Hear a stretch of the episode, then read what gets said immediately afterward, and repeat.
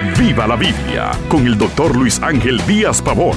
Abra las escrituras y acompañe al pastor en su estudio, porque la Biblia es para vivirla. Espero que como yo, usted también esté disfrutando esta experiencia devocional diaria. Hoy ya hemos alcanzado el capítulo 6 de la primera carta de Pablo a los Corintios. En este capítulo trata los dos problemas restantes que le habían informado.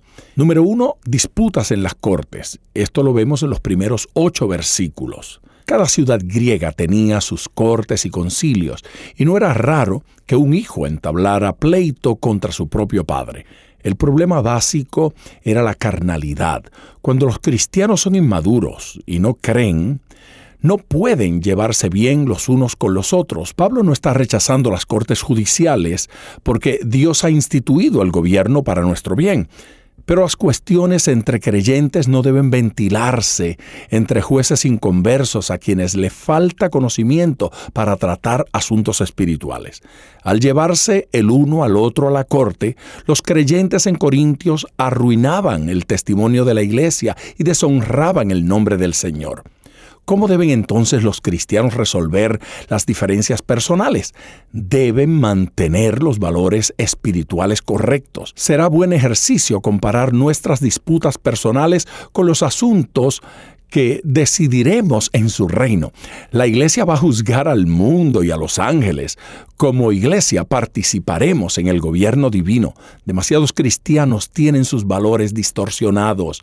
Las cosas de este mundo, en especial el dinero, son más importantes para ellos que la gloria y la alabanza a Dios.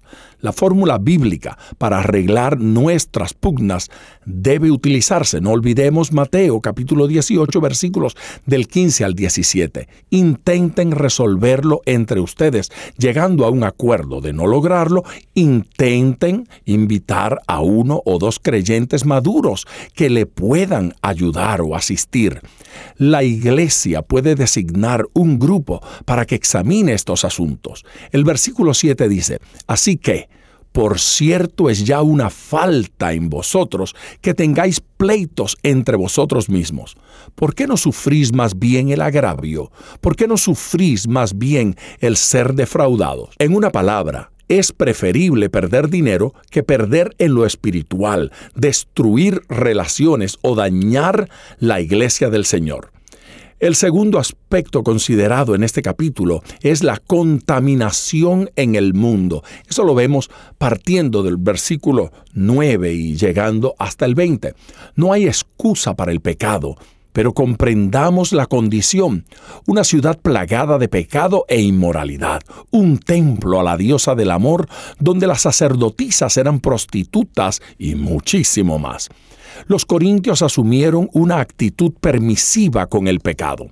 La lista de los que no heredarán el reino de Dios es confrontativa y la acentúa el comenzarla con la expresión no erréis y termina poniéndoles un espejo enfrente para decirles esto erais algunos. Otra vez Pablo afirma la identidad del creyente. Les dice, habéis sido lavados, habéis sido santificados, habéis sido justificados. Así les dijo el apóstol. La doctrina paulina no estimula el pecado.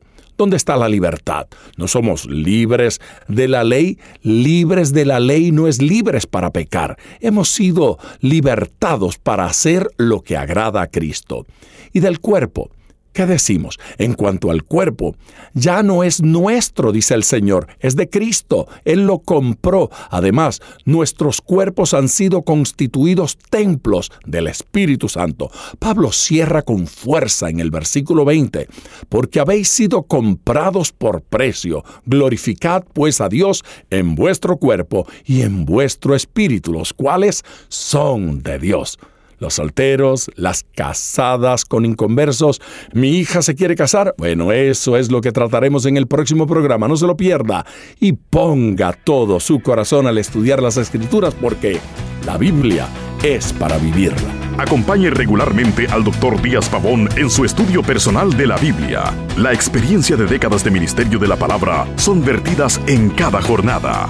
Usted puede adquirir copias de esta enseñanza visitando nuestra página web www.diazpavón.com Esté atento, participe en nuestro próximo estudio y viva la Biblia.